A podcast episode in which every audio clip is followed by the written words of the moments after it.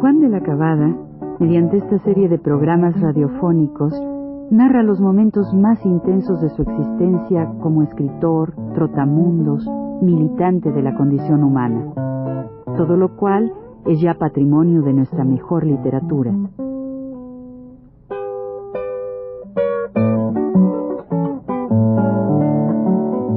Con ustedes, Juan de la Cabada.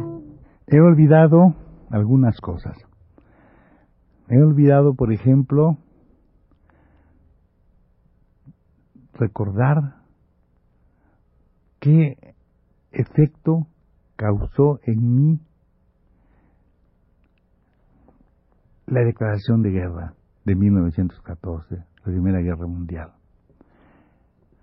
Pues hacía mucho tiempo que venía yo muy desconsolado, muy triste, porque yo siempre oía hablar de guerras y de guerras y de guerras. Había oído hablar de, la, cosa de la, invasión francesa, de, toda la guerra de reforma, pues, de serie de cosas.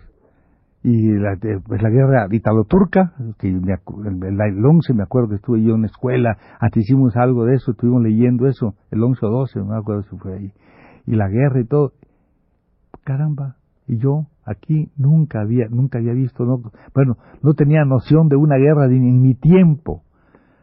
Pero un día, para las vacaciones, en el mes de agosto, estaba yo en el patio de mi casa, cuando un poquito así lejos, con esos ojos que tiene uno también cuando es niño, ¿verdad? que todo está muy fresco, veo así a una distancia de unos metros, en el corredor, a mi tío Domingo Diego que abrió el periódico y yo leí así en el cintillo arriba, en una de las la, toda, a toda la, plana, la noticia guerra europea, la guerra en Europa. Bueno, me dio eso una, una cosa así como de, no puedo decir gusto, sino algo más que eso, una, una, una cosa, por fin voy a ver yo esto, voy a ver lo que es una guerra, yo, y entonces me pide corriendo por detrás para ver, para ver si era verdad. Y entonces leía exactamente, ¿verdad? Lo mismo que había ahí leído de lejos. Declaración de guerra, toda, esta cosa. Bueno, ya empezó en este tiempo, no sé si ahora, sí, de igual que ahora, pero en otra forma, esa violencia de los grupos que se habían convertido unos en germanófilos y otros en aliadófilos los más belicosos y los que eran más eran, quién sabe por qué, ¿verdad? Los germanófilos. Germanófilos, había muchos. Pero como yo estuve eh, en un colegio francés primero, y las lecturas y una serie de cosas me inclinaban más, y luego mi familia también, me inclinaban más a la, a la, pues a ser aliadófilo, ¿verdad? Ser en favor de Francia y toda esa cosa, ¿no? Esto era la, la cosa. Y pasó todo ese tiempo, todo ese tiempo, me la pasé en, ya, y en la escuela naturalmente, ya fui a Mérida al, colegio y en el colegio también existía la misma cosa, es decir, las dos corrientes, ¿verdad? las dos, las dos luchas, ¿verdad? aliadófilos, ivanófilos y toda esa cosa, eso era en, en el mismo colegio, aunque los chamacos naturalmente pues eso lo toman mucho a broma y todo, pero siempre tenía esto mucha significación entre nosotros. Olvidé esto y olvidé también algo que, es, muy particular, y es la entrada del ejército. Entonces una lista, el ejército revolucionario de Carranza, los carrancistas a mi pueblo. ¿verdad? Cuando entran estas, estas, estos grupos, desfilan por la calle, y uno trae un zapato puesto y otro, el otro pie descalzo, ¿verdad? Y no hay nada de, de, cuestiones de, de esto que, se, ahora vemos en estas filas así muy rectas y nada, ¿no? Cada quien va caminando por la calle con su arma al hombro y voy, voy, así muy con diferentes cosas, ¿no? Uno trae un sombrero, otro trae un, un, una gorra del ejército federal, otro trae un, tejano, otro trae una gorra, todo el mundo, una cachucha, bueno, todos vienen con diferentes ropajes, con diferentes cosas. La entrada del ejército, el ejército constitucionalista, o sea, de los carrancistas en mi pueblo, fue también una cosa que desembarco, ¿no? Porque ahí, pues, desembarcaba. Y todo esto me causaba una, una, una cosa así un poco, digamos, fantasmagórica. Yo piso una cosa así. Por otro lado, también recuerdo así un poco los tiros las cosas de los de los de los huertistas, ¿verdad? que eran ya pues como vemos gente ya disciplinada y todo esto, ¿no?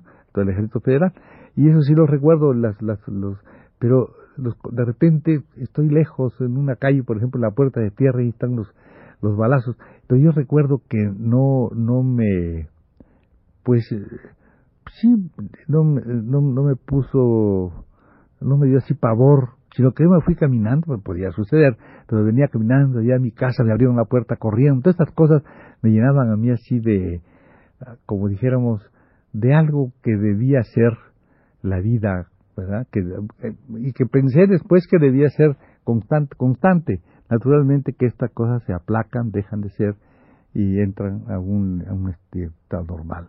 Pero esta, esto fue para mí así también una de las cosas que me que recuerdo porque siempre me ocurrían estos estos líos cuando estaba entre gente del pueblo, las señoras que venden las tortillas, las gentes de la plaza, cuando habían estos estos estos estos rebumbios, estos estos balazos en la calle, ¿no? Bueno, pero ya hemos terminado el colegio y nos vamos a mi pueblo. En este pueblo yo no hago nada porque mi familia, muy católica, no quiere que yo entre al instituto, al instituto campechano porque se dice o, se, o yo digo, esta, y vamos, sobre todo mi tía Lola y esa gente, aunque no lo digan muy ostensiblemente, si en voz baja, que no deben estudiar con masones, son masones esos colegios, ¿no? Entonces, no me mandan al instituto. Y yo pues estoy muy contento porque no voy a ninguna parte, solamente a la playa, y estoy muy bien. Pero no les gusta que yo sea tampoco un chico de la playa. Y para eso me, mandan a trabajar y tengo que entrar a la casa de mi propia familia, a la casa de Diego, una casa muy importante, armadores de buques, consignatarios de la Mexicana de, Navegación, consignatarios de, muchas de, muchos productos norteamericanos y europeos y ellos mismos importadores y exportadores, bueno, gente así, ¿no? Con las fincas, Urumal y todo eso, y entro ahí bueno, en este lugar, ¿qué hago yo? Pues aprendo todo lo que hay que aprender. Es decir, hay un señor que se llama don Juan Sánchez, un señor que es protestante, que tiene un miedo tremendo cuando empiezan los rayos y las centellas de mi pueblo en estas tardes tropicales de que se desatan las tormentas y se persigue y toda esa cosa.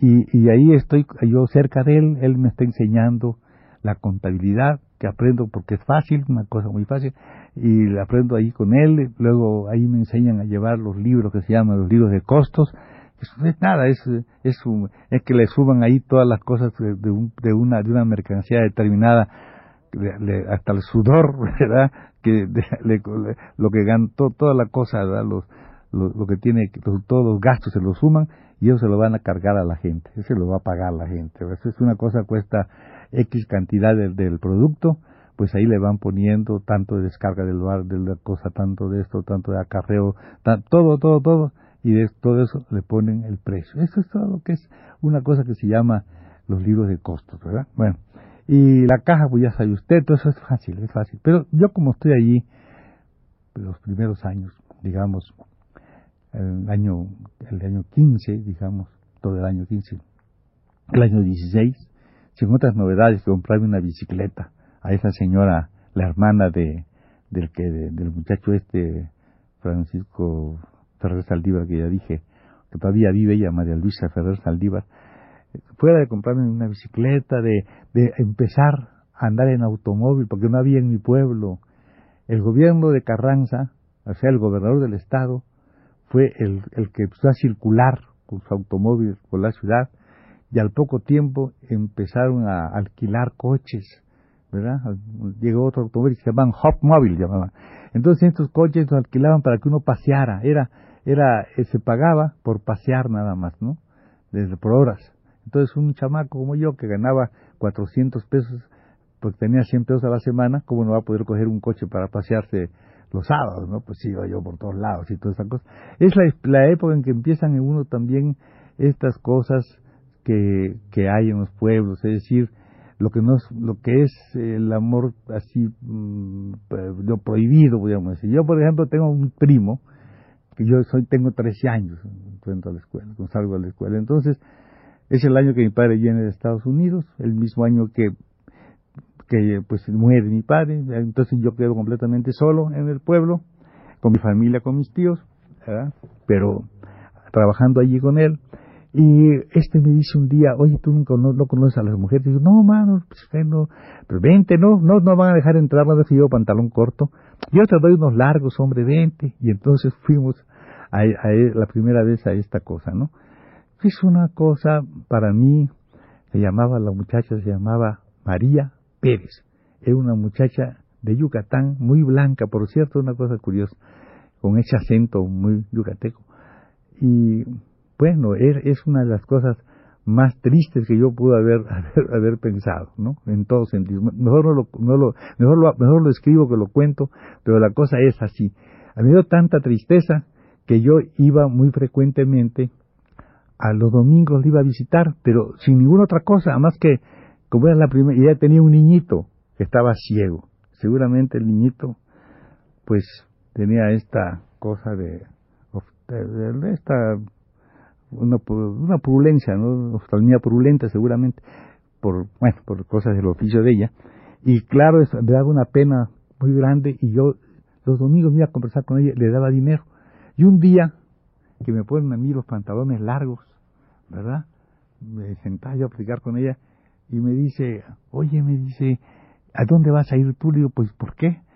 ¿Te vas a quedar aquí en este pueblo? Le dije, pues no sé, yo creo que sí, pero yo me quiero ir también. Me dijo, ¿cómo te vas a Nueva Orleans? Le dije yo, ¿cómo a Nueva Orleans? ¿Por qué?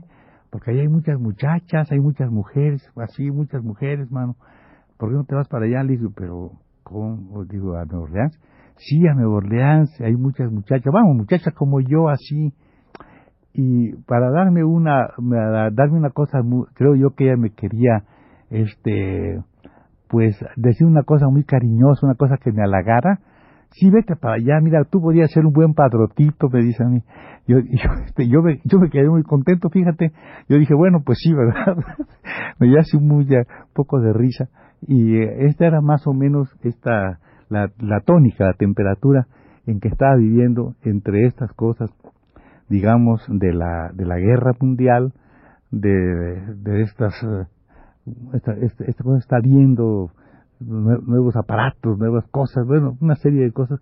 Y, la, y la vida esta, en un lugar como el mío, que me causaba una, una, una tristeza infinita, una monotonía de diario, la cosa de lo mismo, y aprendiendo un oficio que yo creía que ya lo sabía todo, ¿verdad? Porque todos los días aprendía nuevas cosas. Y pues esto era más o menos lo que me decidía a quererme ir sobre todo, en la contaremos después la esta esta cosa del de estar sintiéndose uno al margen del mundo, ¿verdad?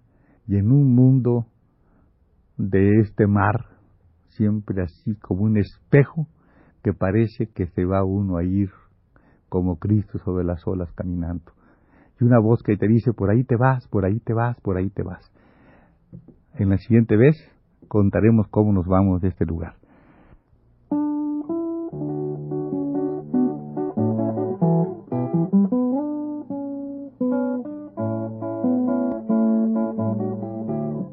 Radio Universidad presentó Recuento Vivo.